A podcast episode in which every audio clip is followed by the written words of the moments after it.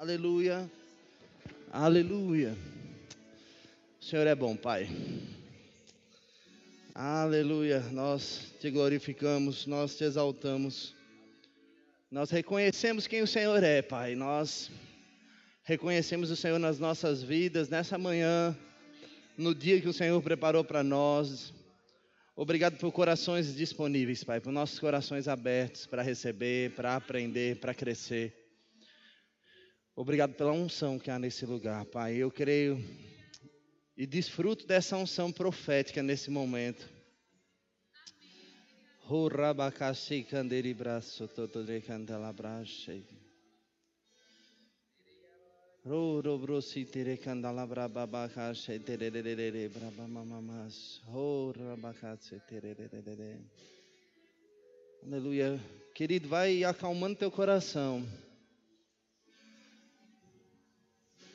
Sondando aquilo que você realmente veio buscar nessa manhã.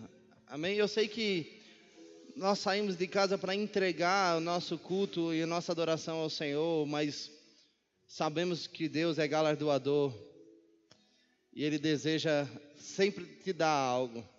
Ninguém pode ganhar de Deus no dar, amém? Ninguém pode ganhar de Deus naquilo que se diz a dar.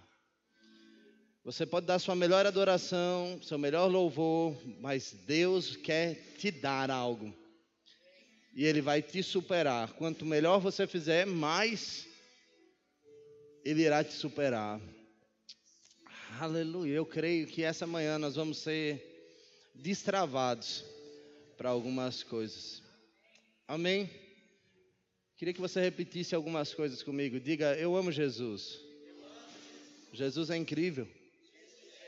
Ele é bom. Ele anda em misericórdia. Ele aceita os imperfeitos. Ele entende os necessitados. Ele ama as pessoas. Ele perdoa os pecadores. Eu quero ser igual a Ele. Aleluia. Amém. Ministério de Música, obrigado. Já já vocês voltam. Amém. Glória a Deus. Que alegria pela vida de vocês, viu? De se disporem a estarem aqui e eu creio que o que vocês estão plantando aqui nesses dias vai gerar uma grande colheita para aquela igreja. Porque nós não estamos falando de uma de apenas um serviço, nós estamos falando de uma conexão. Conexão com Deus não tem o um nome conexão, tem o um nome aliança. E toda aliança com Deus, ela não apenas é inquebrável, no sentido de que Deus nunca vai descumprir a sua parte, mas também ela sempre traz os benefícios que ele tem. E há um grande benefício a ser destravado por essa conexão. Eu creio que o Ministério de Música lá vai avançar de uma maneira sobrenatural. Quando vocês, vocês mudaram a minha ministração de hoje. Quando eu cheguei, vocês começaram a tocar é, Salmo 23 de Cíntia. Eu, o Senhor me disse, ministre outra coisa. E eu já tive que mudar tudo aqui. Então, eu creio que esse é um espírito que está acompanhando vocês, de mudança. Mudança não, porque a Bíblia não, não usa a palavra mudança, a Bíblia só usa a palavra transformação. Deus não mudou, Deus transformou a minha palavra. E eu creio que Deus está usando vocês para transformar por onde vocês passarem. Amém? Glória a Deus. Aleluia. Abra sua Bíblia em Filipenses capítulo 3. Pode sentar. Glória a Deus. Filipenses, capítulo 3, verso 12. Me fizeram usar esse microfone, porque eu não sei usar microfone que não tem uma captação que pegue do meu joelho, né? Tipo, eu preciso de um microfone que capte o som daqui. Se ele captar daqui, aí vai ser uma beleza, porque eu fico aqui, aí de repente eu estou aqui, já já eu estou aqui, ali, e eu esqueço que eu estou com o microfone. Amém? Então eles disseram: use esse, que esse daqui não vai ter problema. Mas aí você põe ele, o que acontece? Começa a dar vontade de você tossir. Aí você faz o seguinte: fala, não vou tossir. Aí você fala, não, se eu for, eu tiro. E, e só vai, né? Então, a gente vai fluir e se eu tossir, você vai ignorar. Amém? Glória a Deus por isso. Não é nada espiritual, é só uma orientação mesmo para você avançar e crescer nisso, tá bom? Filipenses capítulo 3, verso 12, quem chegou, diga eu cheguei. Amém. Não que eu já tenha obtido tudo isso ou tenha sido aperfeiçoado, mas prossigo para alcançá-lo, pois para isso também fui alcançado por Cristo Jesus. Irmãos, não penso que eu mesmo já o tenha alcançado, mas uma coisa faço, esquecendo-me das coisas que ficaram para trás e avançando para as que estão adiante, prossigo para o alvo, a fim de ganhar o prêmio chamado celestial de Deus em Cristo Jesus. Todos nós que alcançamos a maturidade devemos ver as coisas dessa forma. Diga, todos nós devemos ver as coisas dessa forma. E se em algum aspecto vocês pensam de modo diferente, isso também Deus lhes esclarecerá palavras da salvação. Glória a vós, Senhor. Amém.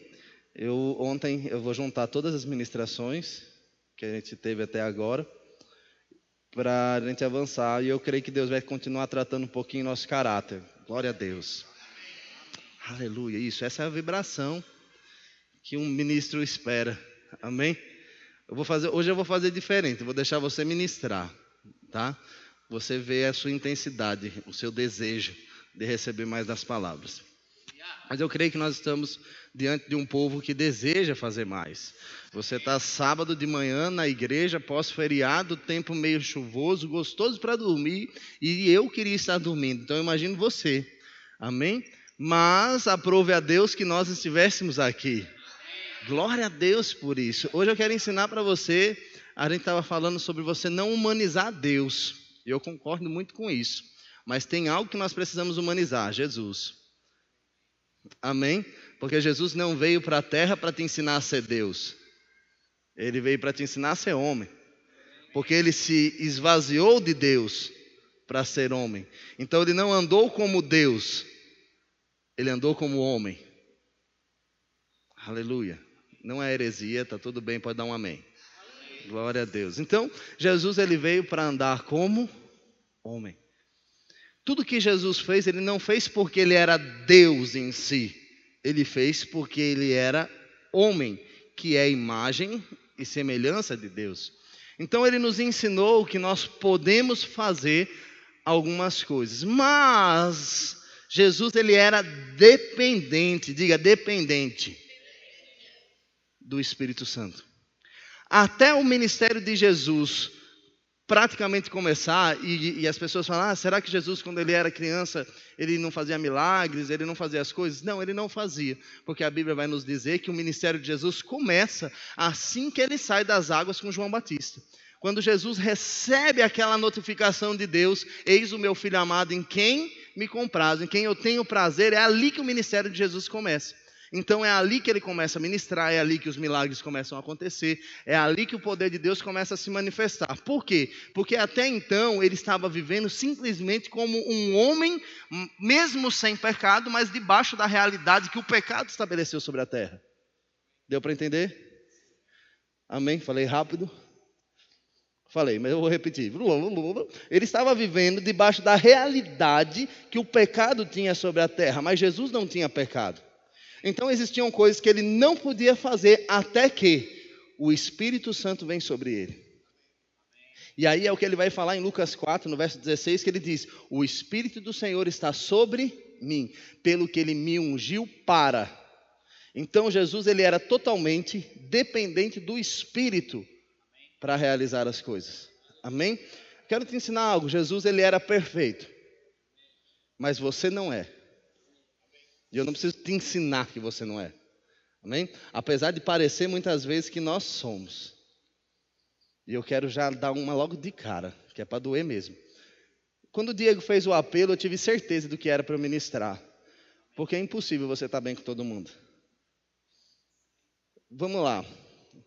Independente de partido político, quantos se alegraram que o Lula foi solto? Glória a Deus. Sérgio, mas ele fez um monte de coisa. Você também não é muito diferente disso. Se fosse você sendo solto ali, você ia estar agradecendo o STF. Mas o que acontece? Nós não sabemos perdoar. A gente só perdoa eh, eh, porque a gente quer perdoar. Mas Sérgio, ele fez um monte de coisa. Ué, mas Deus já perdoou. Você vai continuar até quando acusando? Mas ele precisa cumprir com a justiça da terra. Concordo, mas a justiça da terra já definiu que é para estar solto. E aí? Aí a gente vai contra a justiça da terra. Olha que loucura! Por quê? Porque a gente não quer perdoar. Pô, mas só que a gente é imperfeito. Aleluia. Isso é, é o tipo de, de reação que a gente recebe quando a gente entende que a gente não é perfeito, né? Mas não existe uma versão nossa perfeita, não existe. Eu sinto muito de falar, mas você está olhando para mim agora e quando eu acordo pela manhã eu ponho os pés no chão, como qualquer pessoa, e não flutuo até o banheiro. Né? Não, não tem uma musiquinha de fundo, um louvor, adoração, e os anjos vêm e começam a me cobrir com a roupa e põem meu blazer, eu danço com eles, e aí a gente começa a se alegrar e dança com os anjos. Eu e minha esposa começamos a girar ali em casa, e os anjos vêm e nos vestem, os anjos passam, os passarinhos entram. Não, não tem isso. Amém? Quem tem que escovar os dentes é a gente, a gente tem que dar o passo. Tem dia que você está corrido, você fala, não vou tomar banho, eu vou só direto passar um desodorante a mais e vou, vou embora. Por quê? Porque nós somos pessoas normais. E por muito tempo ser normal era um problema. Porque ninguém quer ser normal. Mas deixa eu lhe dizer, você tem que ser normal. Porque o normal é o que Deus te criou para ser. O problema é o que você pensa do que é normal. A nossa mente aceitou que o normal é o errado. Ah, é normal fulano fazer isso, é normal fazer aquilo. Não, normal é ser quem Deus te criou para ser. A palavra normal significa exatamente o, o, padrão estabelecido, mas não é um padrão estabelecido por nós, é um padrão estabelecido por Deus. Amém? Mas qual é o nosso maior problema nos dias de hoje? É também um dos maiores, uma das maiores soluções: as redes sociais. Porque hoje em dia, quando você acorda, depois do seu momento de devocional e oração, glória a Deus por isso, você pega o seu celular e você vai ver o quê? Seu Instagram. Nem seu WhatsApp mais você vê. Por quê? Porque não é mais interessante nem a sua vida, é a dos outros. Aleluia! Uh! Glória a Deus! Unção profética, queridão. O nego achou que ia só chegar aqui girando no manto. Não, unção profética é isso mesmo. É dar para cá e volta de cá e puxa e segura. E... Aí no final tá todo mundo, uau, que treino bom, vamos. Né, tá, beleza. Mas você acorda, você olha para o seu Instagram ali e começa a ver a vida de todo mundo. Aí você fala, nossa, olha só, fulano está em Paris. Nossa, fulano, que, que legal, Roma, Milão, uh!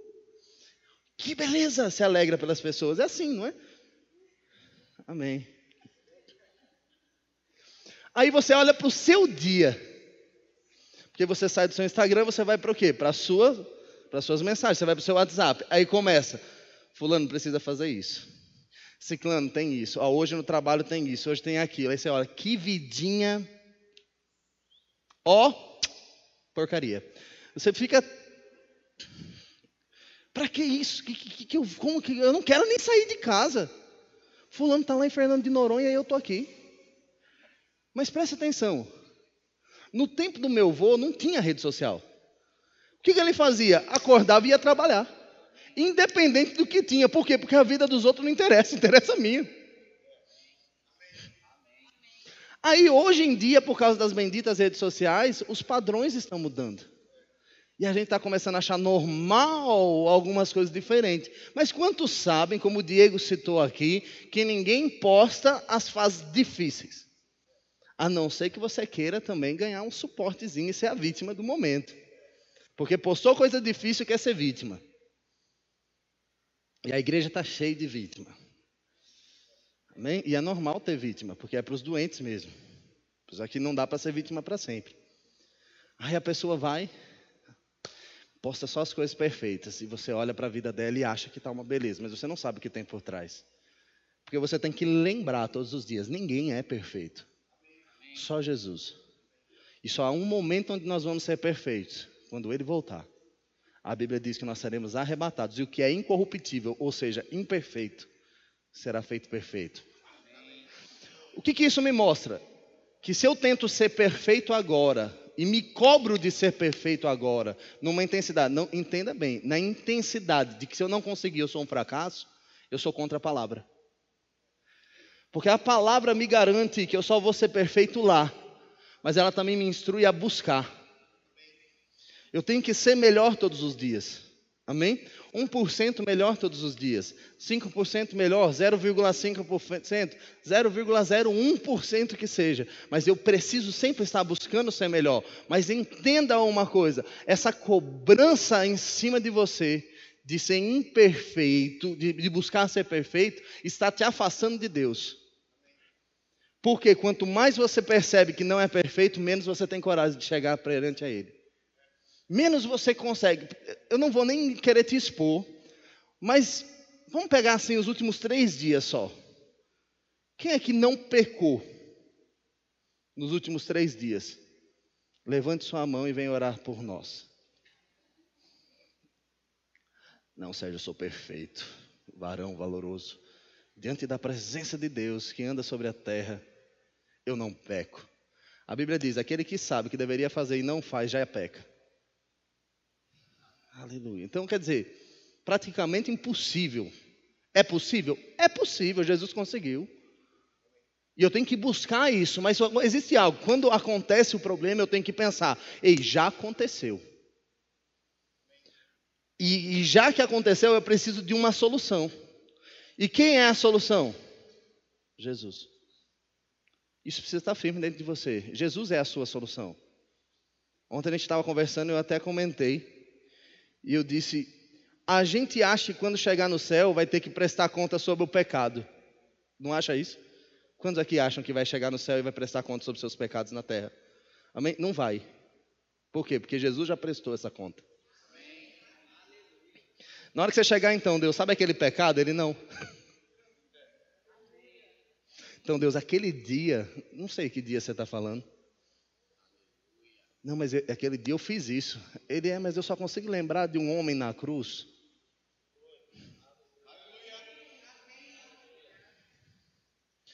Sabe por que Jesus existe? Quantos amam Jesus? Amém. Ama mesmo? Amém.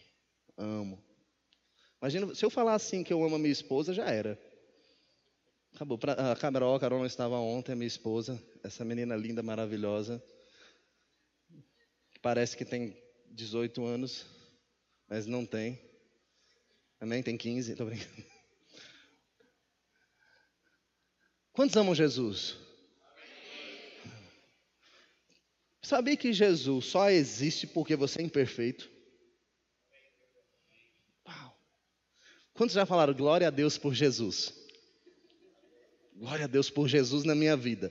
Olha que coisa incrível, você estava reconhecendo que é imperfeito, que precisa dele. Sabe por que você é salvo? Quem aqui é salvo? O amém já foi mais forte.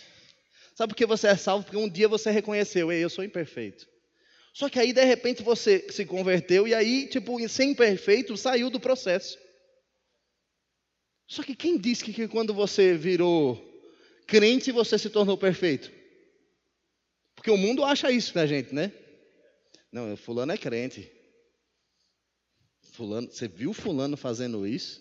Dias eu vi um vídeo de uma menina numa festa bebendo e as outras olhando falando, mas ela não era crente. Porque não é um comportamento esperado do crente. Amém? Eu sei que a gente não vai se ver numa festa todo mundo bebendo.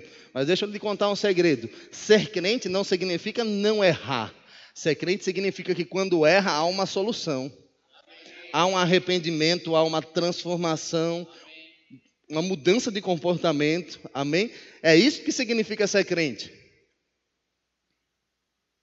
Aleluia.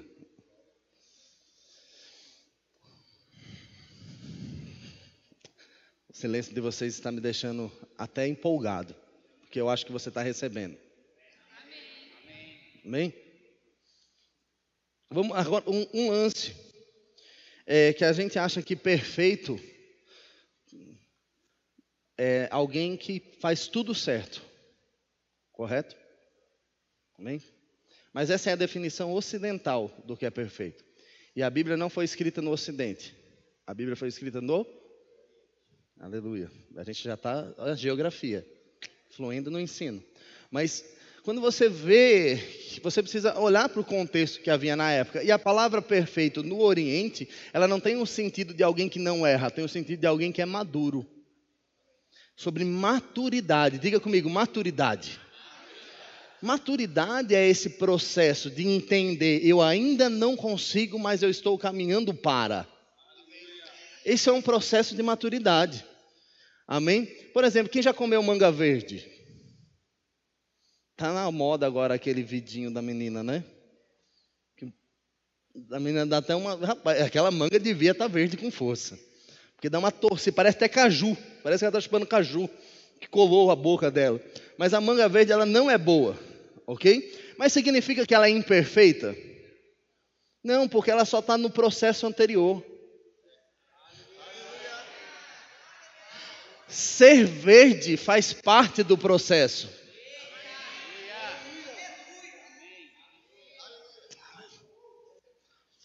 A gente estava aqui no culto, a Aimee veio correndo me apresentar a amiga dela, Angeline, Angeline, Evangeline. Aí, todo mundo, né, e eu na hora falei, não, Aimee, beleza, tal, depois. Mas qual é o comportamento que eu espero de uma criança?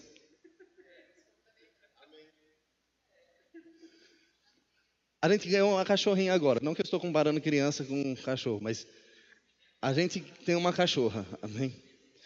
E aí a gente recebeu um casal de amigos em casa e tal, e a gente soltou os cachorros para brincar, eles trouxeram o cachorro deles, tipo, não façam isso, mas eles fizeram. Aí eles deixaram o cachorro lá, e aí o cachorro entrava dentro de casa e o dono do cachorro virava e falava: "Vai para fora".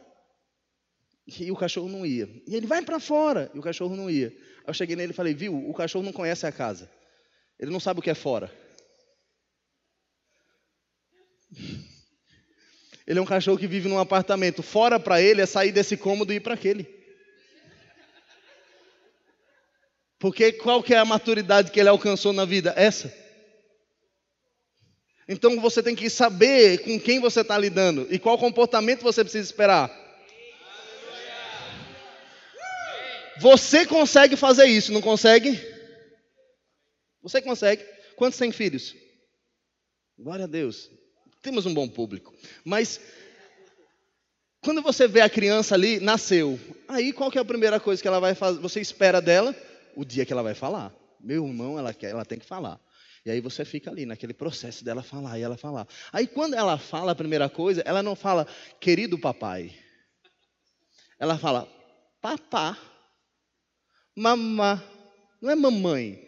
E todo mundo, uau, uh, que legal, mamãe. Você vibra. Mas se eu, com 22 anos, chegar, mamãe, você olha e fala, que babaca. Porque você não espera esse comportamento de um adulto, você espera de uma.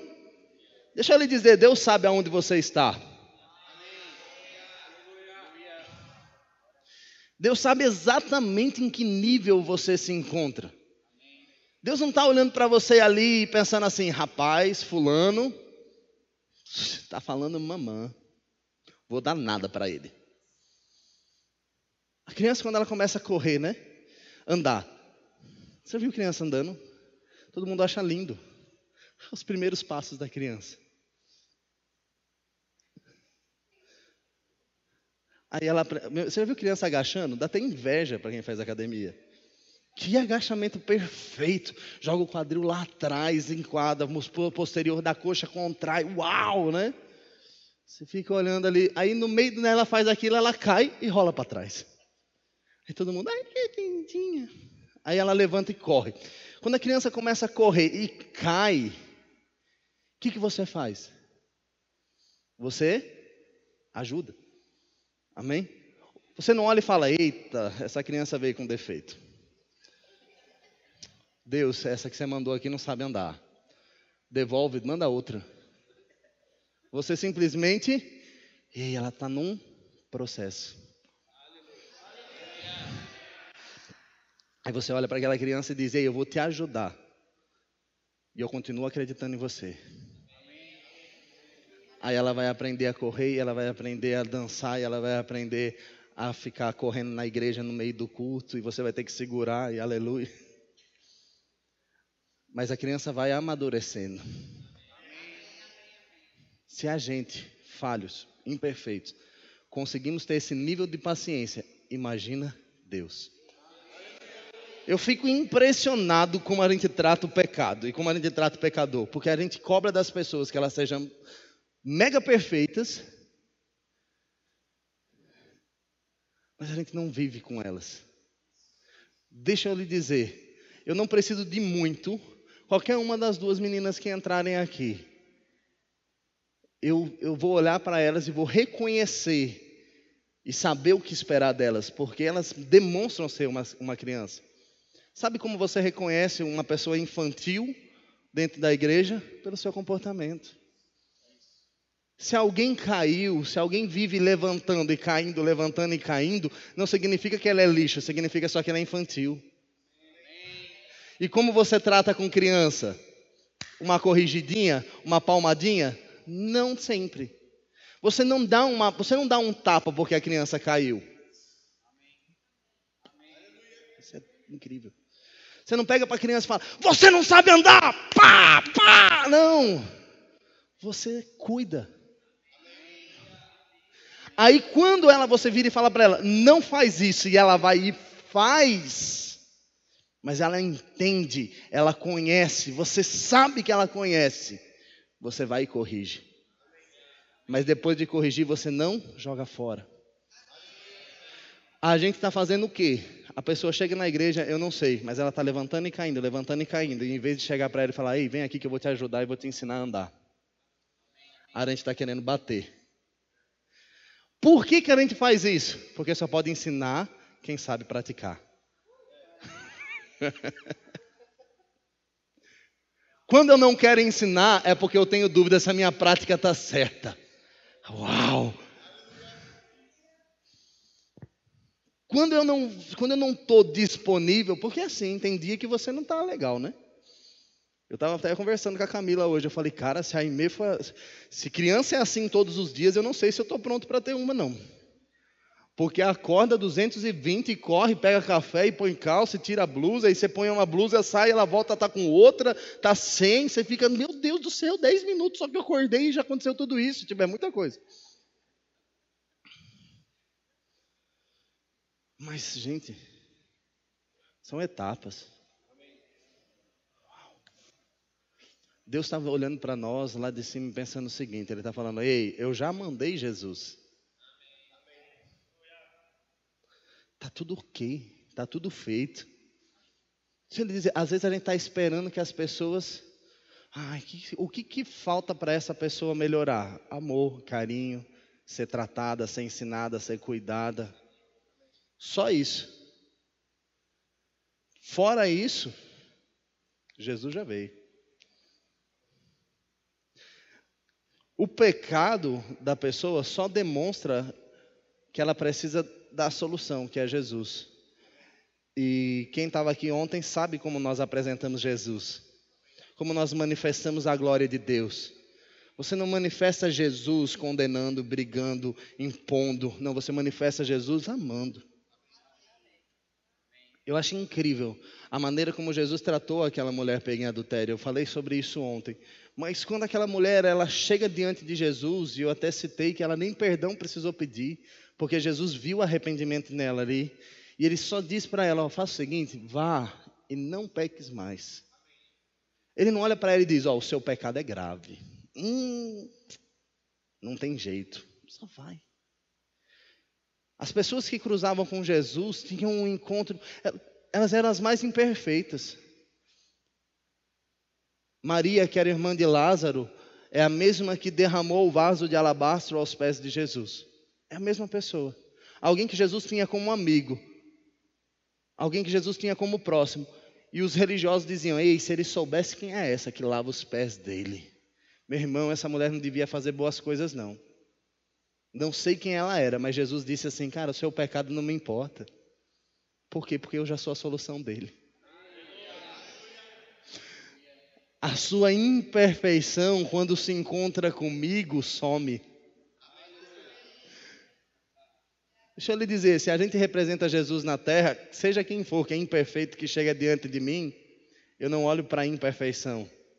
Eu sou a solução. Mas para isso a gente precisa se ver um pouco dentro disso. Você precisa ser dependente. Amém? Amém. Quantos querem ser mais dependentes de Deus? Amém. Aleluia. Glória a Deus. Já mudei tudo. Nem dá mais para ficar lendo aqui. Mas vamos lá. Você, você é uma pessoa única. Amém? Graças a Deus. Porque já pensou ter outro Diego? Uau, que pressão. Só de pensar isso, meu coração já disparou. A Camila, então, caiu. Ela estava de pé, ela até sentou. De pensar que poderia haver outro Diego na terra. É, exatamente desse jeito. Amém? Agora, se houvesse, se houvesse outra Carol, eu ficaria muito feliz. Amém? Por quê? Porque ela não ia precisar mais falar para mim, eu preciso virar duas para fazer tudo isso. Né? Não, ela já teria duas. Seria mais fácil para a gente fazer tudo isso. Né? Mas, você é único. Único. Jeremias capítulo 1, verso 5 diz que Deus escolheu Jeremias antes dele nascer para ser profeta às nações. Entenda, a gente usa esse texto, mas foi Jeremias que foi chamado para ser esse profeta. Amém? o que me mostra nesse texto é que Deus tem algo para mim antes de eu nascer. Amém? Paulo vai falar a mesma coisa, se eu não me engano, em Gálatas, capítulo 1, verso 15. Que ele vai dizer que antes do seu nascimento, Deus já havia o escolhido para apóstolo. A gente acha isso lindo, não é? Cara, antes de eu nascer, Deus tinha um propósito para mim. Mas olha o que o texto nos ensina antes de você nascer, tinha imperfeição? Deus sabia ou não sabia tudo que você ia fazer? Sabia, mas mesmo assim ele te escolheu. Agora, isso, isso para mim é o mais legal. Não foi o que eu fiz que fez Deus me escolher.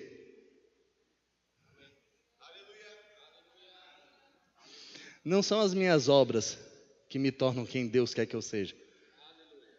Ou seja, não são, se não são minhas obras, não é nem o que eu acerto e nem o que eu. Antes de você nascer, Deus já tinha definido quem você ia ser. Os seus acertos vão te deixar mais rápido perto dele, mas os seus erros vão te atrasar. O menino veio se aconselhar comigo e ele falou: ai, cara, porque eu tenho muita dificuldade nessa área e eu sempre caio e tudo mais. E eu expliquei para ele que é como se todos nós tivéssemos um caminho, e esse caminho em Deus, Provérbios vai nos dizer que é um caminho reto. Por quê? Porque é um caminho que não tem curvas. Você não precisa ficar fazendo curva igual andar por Goiânia, que você sai daqui e dá a volta três vezes na cidade para voltar para a mesma quadra. Você tem um caminho reto. Você vai, não tem aquilo. Mas imagina você, independente de ser reto ou não, para um bebê chegar lá, demora mais do que eu. Por quê? Porque eu sei como andar. Ele no meio do caminho vai andar, vai cair. Aí ele vai andar mais um pouco, vai cair. Aí de repente no meio do caminho ele vai se distrair com outra coisa e vai sair do caminho. Aí ele vai mexer com outras coisas. Aí você começa, vem, vem, vem. Aí ele começa a ir de novo e cai. E quando você percebe o caminho que eu fiz em 30 segundos, ele demora uma hora e meia para fazer. Por quê? Porque ele é imaturo. Mas independente da maturidade, Deus já tinha dito para ele o que ele ia ser. Quando você olha para uma pessoa, pare de ver os erros e comece a olhar como Deus olha, o que ela pode ser. Por quê? Porque nem para você você olha pensando nos seus erros, você já olha pensando no que Deus te chamou para ser. Quando você vem para a igreja, você começa aquele momento de consagração. Deus, eu estou aqui para fazer a sua vontade. Mas, por favor, seja o púlpito. Aleluia. Não. Tem gente que é assim, né? Você não, mas tem gente que é assim. Ai, pai, eu sei que o Senhor me chamou para pastor. Eu sei que o Senhor me chamou para mestre. Mas deixa eu contar um segredo para você. Eu nunca vi na Bíblia alguém confessar antes de ser chamado o que ela ia ser. Isso é demais. A cara de vocês é ótima. Mas, por exemplo, Pedro. Pedro ele era um pescador. Ele achou a vida inteira que ele ia ser só um pescador. Ele estava pronto, ele tinha uma empresa, ele estava funcionando, que é uma beleza. Ele nunca disse: "Ei, eu sei que Deus tem um ministério para mim poderoso". Não, ele só era um judeu que seguia o judaísmo. Um dia Jesus chegou para ele e disse: Ei, larga isso que você vai ser pescador de homens. Ou seja, vem para o ministério. Nem? Elias. A gente não sabe como Elias surgiu, mas Eliseu a gente sabe. Eu sempre misturo os dois. Eliseu estava ali no campo, cuidando do gado, vivendo top. Ele tinha até equipamento, imagina ter equipamento. As pessoas falam, ah, é legal, tá um tratorzinho. Você sabe o preço de um trator, meu irmão, é caro. E ele tinha lá o equipamento e todas as coisas e cuidando do gado. Ele nunca disse, ei, eu vou ser profeta. Ah, eu creio que eu vou ser profeta. Deus, eu chamo a existência meu chamado profético. Não. Ele estava fazendo o quê? Cuidando do campo. Um dia, que ele nem imaginava, chega um outro profeta e diz: Ei, joga a capa. E ele entende. Por quê? Porque Deus já tinha falado no coração. Agora eu acho interessante. A Bíblia não conta como foi a vida de Elias antes, de Eliseu. Por quê? Porque quando Deus chama, não interessa. Deus não chamou Eliseu no campo, Deus chamou no ventre. Deus não olhou e disse: Ei, agora Eliseu está perfeitão, chama. Não. Deus disse: Elias, você não vai mais seguir. Eu preciso que você ponha alguém no seu lugar. Eu tenho um cara, Eliseu. Ah, Sérgio, mas Davi era irrepreensível. Amém. Irrepreensível. Davi vivia longe da família. Davi não tinha relacionamento muito bom com seus familiares, né? Você sabe disso. Seus irmãos não gostavam dele. Davi era um cara solitário. E a Bíblia vai dizer em Provérbios que ele não se agrada do solitário. Davi andava afastado. E às vezes o coração demora a aparecer. E Davi só vai errar depois que ele já está lá dentro. Mas Deus já sabia dos erros. Por quê? Porque Deus não chama perfeitos. Deus qualifica imperfeitos. Parece, eu estou pregando para o pessoal errado, estou pregando só para perfeitos. Amém? Glória a Deus. Aleluia. Dá um amém se você está recebendo alguma coisa. Glória a Deus. Não importa ah, o seu nível de dedicação referente ao que Deus te chamou. Você não pode convencer Deus a ser algo, porque Ele já te chamou para aquilo. E eu acho isso muito legal, por quê? Porque tem gente que está fazendo as coisas para provar para Deus que é boa para aquilo. Cara, se eu servir nesse departamento, aí eu tenho mais chance de pregar. Porque aí eu vou poder mostrar para as pessoas que eu prego bem. Né? Cara, eu sempre quis ter um ministério de música, então eu vou entrar no louvor. Porque no louvor eu vou cantar mais rápido. Mas o louvor da igreja está cheio, o que não tem gente é o DI. Mas o DI eu vou demorar para cantar. Aí você quer ir para o louvor, porque no louvor o que você fizer vai te levar perto do chamado. Mas no DI vai ser a dependência de Deus e de Deus dizer é a hora que vai te colocar. E a gente não quer depender. Uau! a gente não quer depender de Deus para chegar onde Ele quer nos colocar. A gente quer fazer o caminho para chegar.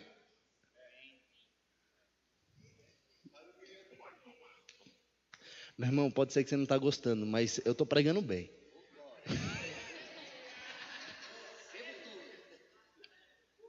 Amém? A mensagem é boa, porque não sou eu que estou falando não estou nem seguindo o roteiro.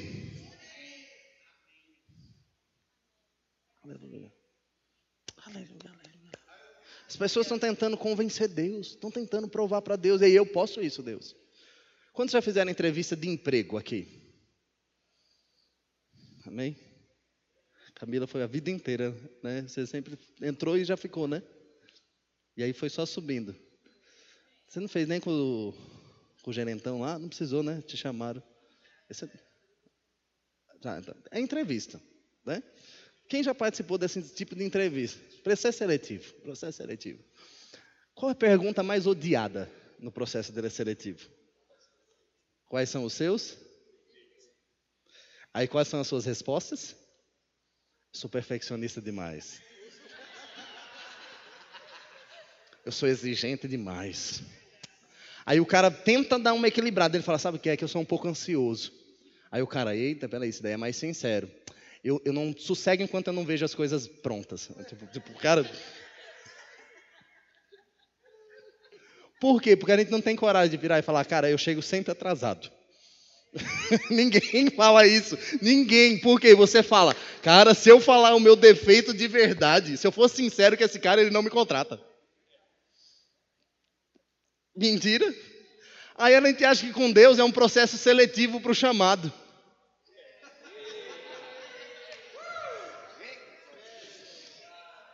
Então, se eu mostrar para Deus os meus defeitos, Deus nunca vai me colocar para pregar. Mas deixa eu te contar um segredo. Eu estou pregando, eu não sou perfeito. Melhor, a Carol tinha que entrar nessa parte para pregar. Aleluia. A gente acha que Deus vai chegar lá e falar: Não, Deus, eu tento convencer, então eu tento esconder de Deus as minhas fraquezas. Eu tento esconder de Deus as minhas debilidades, as minhas faltas, quando é aonde eu preciso mostrar para Ele. Porque é na minha fraqueza que Ele me faz forte. Esse é o segredo da dependência. A dependência não é querer ser perfeito. A dependência é reconhecer aonde você não é perfeito. Quando você entende, ei, cara, eu tenho muita dificuldade nisso. Eu sempre falo para Carol, eu não sirvo para o departamento infantil. Não sirvo, não sirvo. Eu sou do tipo de pessoa que acha que o beliscão vai resolver. Então, não dá. Departamento infantil não é, não é assim, não sou desse tipo, não sou. Mas, mas eu, eu, eu olho para as crianças, ah, eu falo, meu, vou ficar perdido. Mas só que se Deus falar, vai, vai haver uma dependência e a graça dele vai me suportar e a unção vai me capacitar. Quando eu penso, eu não posso fazer isso, é porque eu estou olhando para a minha condição. Mas se eu olhar para a minha condição, nem para o céu eu vou. Aí eu acho que para ir para o lugar mais importante que existe na, na vida, o céu, a presença de Deus, estar com Deus, eu não precisei fazer nada para isso. E para o resto eu preciso.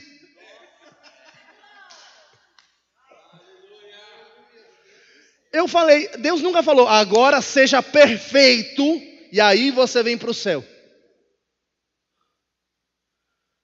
Deus não está esperando, ei, seja perfeito para viver a sua vida. Mas durante o processo, as suas imperfeições, eu vou tornando.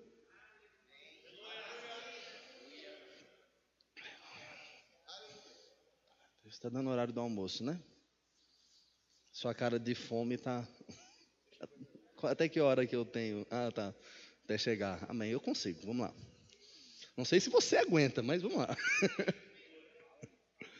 Aleluia. Não, mas é, eu estou falando alguma mentira, heresia? Estou pregando para alguém aqui hoje?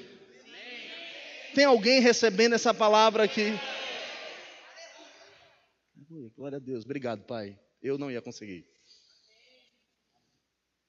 A gente vive nesse ritmo, esse ritmo, esse ritmo. Ei, a gente sai de casa para ir para o emprego e se eu falhar no emprego, eu vou ser punido. Se eu falhar na, no meu casamento, eu vou ser punido. Se eu falhar na igreja, eu vou ser punido. Mas isso é um padrão do mundo, até dentro da igreja. Mas quando eu olho para Deus e eu vejo, eu falhei, eu vou ser corrigido. Eu não sei se você faz ideia do que é ser corrigido. A gente estava conversando, o Diego está com o ar-condicionado quebrado na casa dele e está recebendo ofertas. Amém? Glória a Deus. Vai que Deus toca o coração de alguém, né? Eu não sei. É importante, é importante. Tem que falar, tem que falar. Deus mandou, eu falo. Mas tá lá, tá quebrado. Amém? Tá quebrado. Qual que é a melhor solução para o ar-condicionado? Jogar fora? Com certeza não. É consertar. Porque quando você conserta, ele volta a funcionar.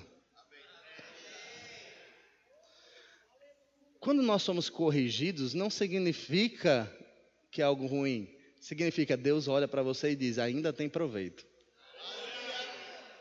Mas só é corrigido quem falha. E a Bíblia é cheia de correção. Todas as cartas de Paulo são correções. Não tem uma carta que Paulo fala assim: ó, oh, se você olhar Tessalonicenses ali, é que ele mais chega perto de só elogiar. Mas tem uma hora que ele vai, ó, é o seguinte. Por quê? Porque correção é dizer, ei, eu acredito em você, independente dos seus erros. Por quê? Porque erro eu conserto. Imperfeição eu arrumo. O que eu não arrumo é insubmissão. O que eu não consigo arrumar é independência. Quando eu não estou dependente, eu sou independente. E é outra realidade das pessoas. As pessoas querem ser independentes. Amém? Mulheres, principalmente mulheres nesse dia, vocês não, mas lá fora, graças a Deus, aqui dentro da igreja isso não acontece, mas no mundo esse negócio de feminismo, porque a mulher tem que ser independente, porque a, aí a mulher acha que tem que ser independente em tudo. Eu concordo, a mulher tem que trabalhar, tem que ter carreira, tem que ter sucesso, tem que crescer, tem que se desenvolver, mas ela tem que ser dependente do marido dela, senão ela não consegue ser dependente de Deus. E o marido precisa ser dependente de Deus, senão ele não consegue suprir a dependência da mulher. Quando está em conflito essas coisas, tem alguém que não está dependendo de algo. Aí você olha para essa situação. A independência te frustra, porque te deixa só. Independência te deixa só. Eu, quando tinha 21 anos, uns três anos atrás, brincando. Na época a Camila devia ter uns 40 já. Mas eu sei, mas eu estou dormindo no meu quarto, tem tranca. Aí, eu lembro que eu tinha 21 anos, eu disse, eu vou sair de casa, não era crente, né? Vou sair de casa. Passei um ano e pouco fora, voltei. Aí eu virei crente, mas aí eu voltei. Quando eu voltei, cara, olha o estado do que era ser independente, na minha concepção. Primeira coisa, minha mãe comprou um negócio de copo, de prato, essas coisas. Quando eu voltei para casa da minha mãe, já não tinha mais nenhum. Por quê? Em vez de lavar, eu jogava fora. Eu não tinha paciência para lavar. E aí eu comecei a perceber a importância que a minha mãe tinha. E eu percebi como é bom ser dependente. Quero ler um texto com vocês. Deixa eu achar ele aqui. Aleluia. Mateus, capítulo 23 verso 37. Isso veio no meu coração agora. E eu quero falar com vocês sobre isso. Mateus capítulo 23, verso 37.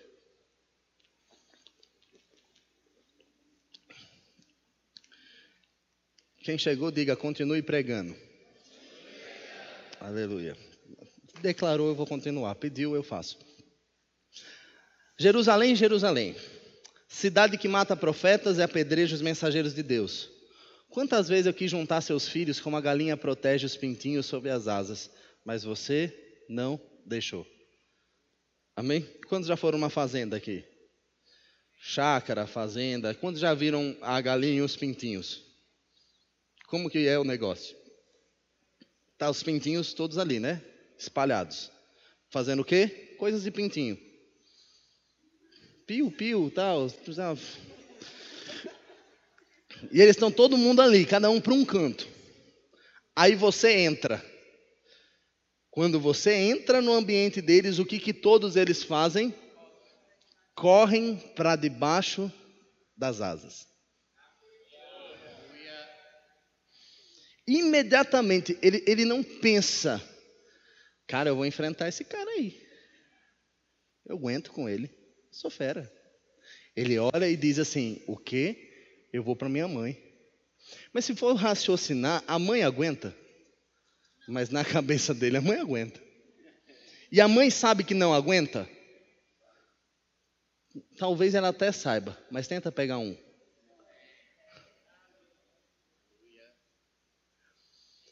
Eu acho fantástico. Cara, Jesus ele era muito bom em dar exemplo. Se tem uma coisa, Jesus era bom. Ele pregava bem, mas dava exemplo, que era uma beleza. Cara, Jesus ele traz esse sentido para dizer o quê? Jerusalém, Jerusalém, que eram os judeus. Quantas vezes eu tentei juntar, mas vocês não quiseram vir porque eu estou oferecendo? Porque vocês se julgaram perfeitos. Sabe aquele, aquela música Oh, impressionante. Então, aí a gente canta nas 90 e deixa as 99 e volta para buscar a única ovelha. Você sabe por que isso? Quando Jesus estava falando sobre essa parábola, ele estava falando aí 99 se acham bom o suficiente para ficar sozinho. Eu vou atrás daqui depende. Porque se você olhar para o ciclo das três parábolas que Jesus fala, ele está falando para os fariseus, e os fariseus se achavam independentes de Jesus. Eles não precisavam de Jesus. Ele disse: Ó, já que as 99 não querem, eu vou atrás de quem está perdida, porque eu vim para a ovelha. Quando você se acha suficiente, você não está perto. A dependência que te aproxima. Quando chega a situação, chega o pecado, e eu acho que eu aguento com ele, eu vou cair. Mas quando eu reconheço a dependência, eu corro para debaixo das. Quando eu me acho perfeito, eu enfrento. Agora imagine a situação dos pintinhos. Eu entro lá e faz de conta que eu sou um serial killer de pintinhos. Amém? Minha vida é caçar pintinhos. E eu entro lá, todos os pintinhos correm para debaixo da asa, mas um fala: Não, eu aguento. O que, que vai acontecer com ele? Vai uma pisada. Acabou. Morreu ali. Ali, dali, não sai. Eu não preciso nem de força. Não vai ter uma batalha, só vai ter um pisão. Porque a realidade do pecado é essa. Não existe uma batalha. Tem algo que eu digo para as pessoas, eu falo assim, cara, quantos aqui foram tentados esses dias? Quem foi tentado em álcool nesses dias? Glória a Deus, eu fui. Sabe por quê? E é bom ser tentado? Porque quando você é tentado, significa duas coisas. Primeira, você está atrapalhando o diabo, então vale a pena investir contra a sua vida. Segunda, se você ainda está sendo tentado, é porque você ainda não caiu na tentação. Porque quem não é tentado, ou não está fazendo nada contra o diabo, ou já está caído na tentação. É simples. Todo mundo vai ser tentado. Mas aí o, segredo está, quando a tentação vem, quando o problema vem, quando a circunstância vem, eu tenho que entender de quem eu dependo. Se eu me acho perfeito demais, bom demais, eu não consigo enfrentar. Mas quando você vai para debaixo das asas, não é mais um problema seu. Cara, eu tenho problema com mentira. Eu tenho problema com não liberar perdão. Eu tenho problema com área sexual. Amém. Imperfeições. De, não, de, não dependo mais da minha habilidade. Corro para debaixo das asas. Não é mais um problema meu. Eu não sei qual é a sua imperfeição. Eu só sei a solução dela. Quando eu decido tomar essa posição, e para tomar essa posição eu preciso reconhecer as imperfeições. Reconhecer é o primeiro ponto. Para tudo na sua vida. Por isso que a Bíblia vai dizer: examine cada um a si mesmo. Porque se você olhar para a vida dos outros, você vai achar os defeitos dos outros e esquecer dos seus. E ele fala isso na ceia, que é onde todo mundo estava num clima pesado, pegando na igreja de Coríntios. Paulo olha e diz: faz o seguinte, cada um examine a si mesmo. Por quê? Porque cada um vai olhar para a sua própria vida. E dentro da sua vida você vai encontrar suas limitações. E dentro das suas limitações.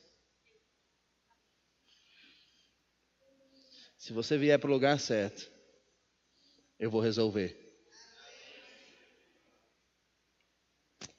Aleluia. Eu queria que o pessoal do louvor, se pudesse subir, porque aí vai parecer que a gente está realmente acabando. Enquanto eles sobem, você abre a Bíblia em Salmo capítulo 17.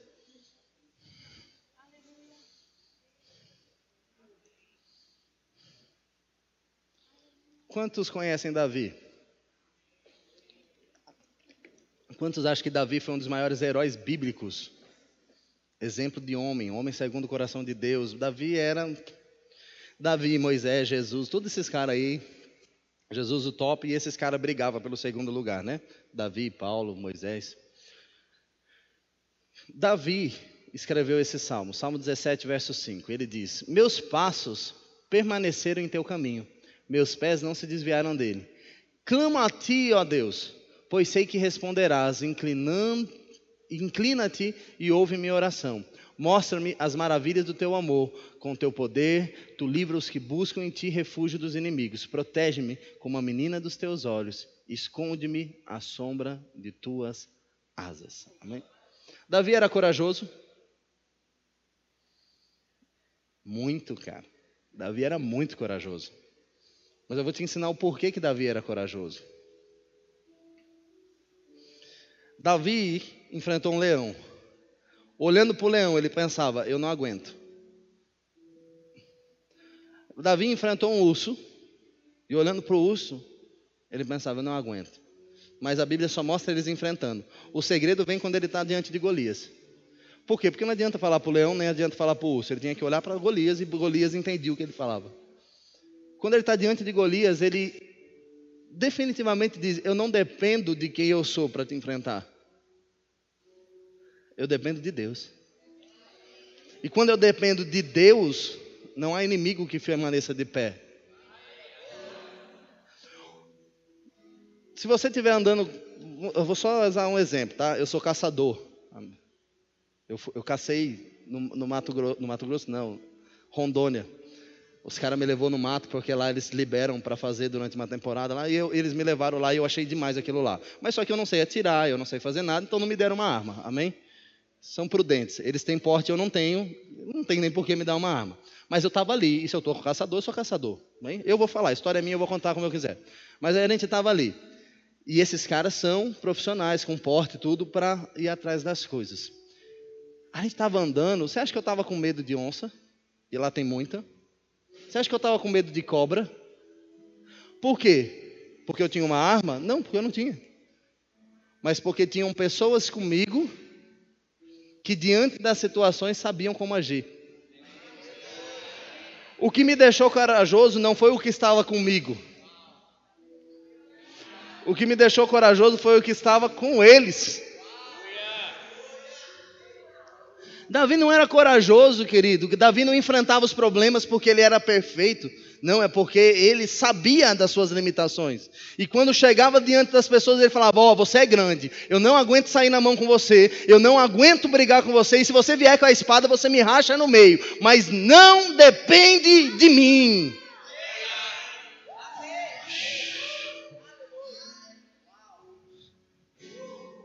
Davi caiu com uma mulher, fez tudo de errado, mandou, mas na hora que ele identifica o pecado, ele diz: Ei, Deus, olha, olha para onde ele vai. Davi, você é imperfeito, você falhou. Amém. Deus, perdoa, porque eu sou imperfeito. Deus olha para ele e diz: Eu sei. Eu vou precisar te corrigir. Por quê? Porque eu preciso que você continue funcionando. Mas depois dessa correção, você vai funcionar melhor.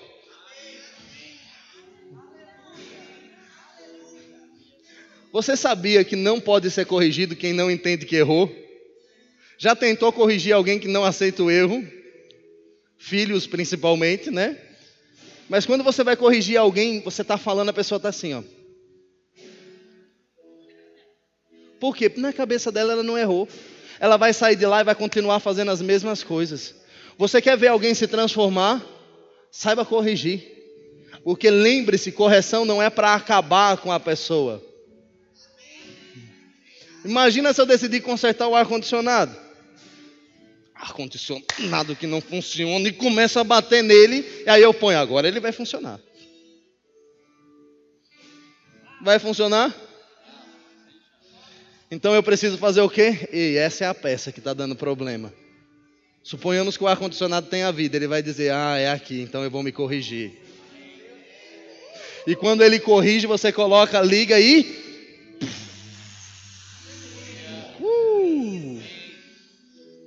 Deixa eu lhe dizer algo, nós falamos ontem sobre manifestar a glória de Deus. Quer manifestar a glória de Deus? Entenda, você não vai ser perfeito para manifestar. Deus vai se manifestar na imperfeição. Quando as pessoas olharem para você e dizerem, ei, aquele cara fazia isso, mas não faz mais. Uh!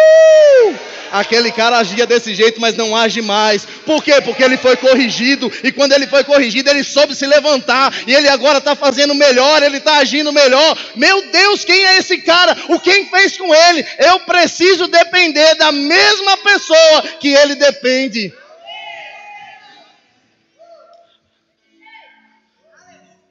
Cara, você vê pessoas hoje depressivas andando para um lado para o outro, e o que elas fazem? Cara, o que te liberou da depressão? Aí a pessoa fala para ela, foi um remédio. Aí ela faz o quê? Cara, eu vou tomar esse remédio. E aí ela passa a depender daquele remédio. Aí a pessoa está com crise do pânico. Cara, o que, que te liberou? Não, eu fui num psiquiatra, fui num psicólogo, eu fui naquilo, porque o que aquela pessoa falou. Então, Cara, o que faz isso, então, o que liberta disso é isso. Eu vou nesse lugar. Porque quando você é liberto, quando você tem uma transformação, as pessoas querem seguir o que você fez. Quando a pessoa quer emagrecer, você vê alguém de sucesso, cara, o cara pesava 200 quilos e agora o cara é mó trincado. Você faz o quê? Cara, eu quero seguir o método desse cara. Porque o que vai fazer não foi o quanto ele errou antes.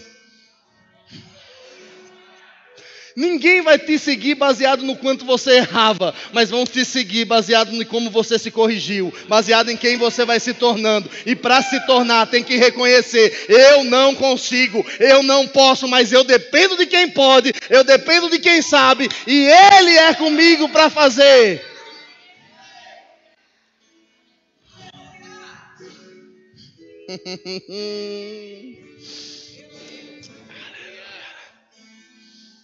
Fica de pé no seu lugar.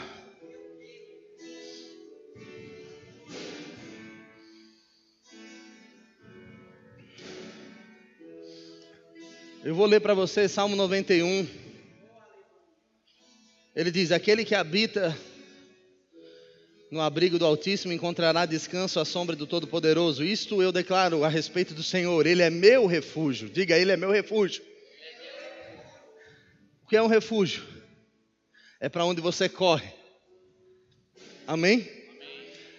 Começa, está na rua, está chovendo, você corre para um lugar coberto, porque você identifica, naquele lugar eu estou seguro, isso é um refúgio. Meu lugar seguro, Ele é meu Deus e nele confio, pois Ele livrará das armadilhas da vida e protegerá das doenças mortais. Ele o cobrirá com suas penas e o abrigará sobre as suas asas. A sua fidelidade é armadura e proteção. Não tenho medo. Quem está no refúgio não tem medo dos terrores da noite, nem da flecha que voa durante o dia, não teme a praga que se aproxima na escuridão, nem a calamidade que devassa ao meio-dia. Ainda que,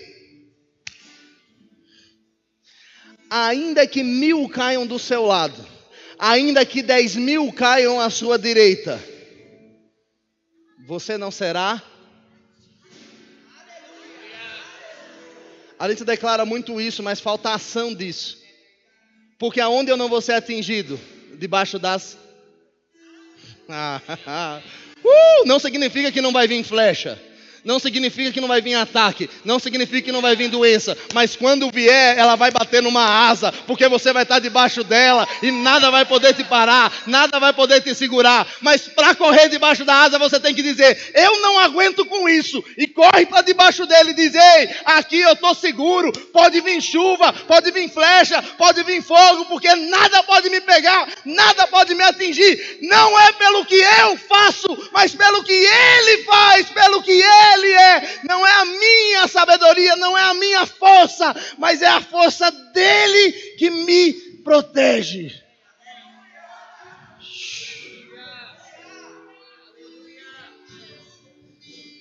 Aleluia. Hoje é um dia de ser mais dependente.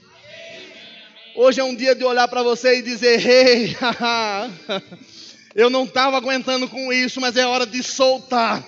É hora de dizer: Ei, eu cansei de fazer na minha força. E é hora de ir para esse refúgio, é hora de ir para debaixo desse lugar e dizer: Ei, é hoje que eu vou vencer esse pecado, é hoje que eu vou vencer essa imperfeição, não vai ser na minha força. Aleluia. Feche seus olhos. Aleluia, Pai. O teu Espírito é que nos ensina todas as coisas. É Ele que nos convence. É Ele que nos mostra, é Ele que nos esclarece. Nós aprendemos nessa manhã a depender de Ti. E para depender do Senhor, nós precisamos reconhecer aonde somos fracos, para que o Senhor se faça forte nas nossas fraquezas. Nesse momento eu oro para que o Espírito Santo traga isso ao coração dos meus irmãos para que o seu plano, para que o seu propósito, para aquilo que o Senhor chamou eles para serem, antes que eles sequer tivessem fecundado aquele útero. O Senhor já tinha esse propósito. E não serão as imperfeições que vão impedi-los de estar ali, vivendo a plenitude de quem o Senhor é. Aleluia.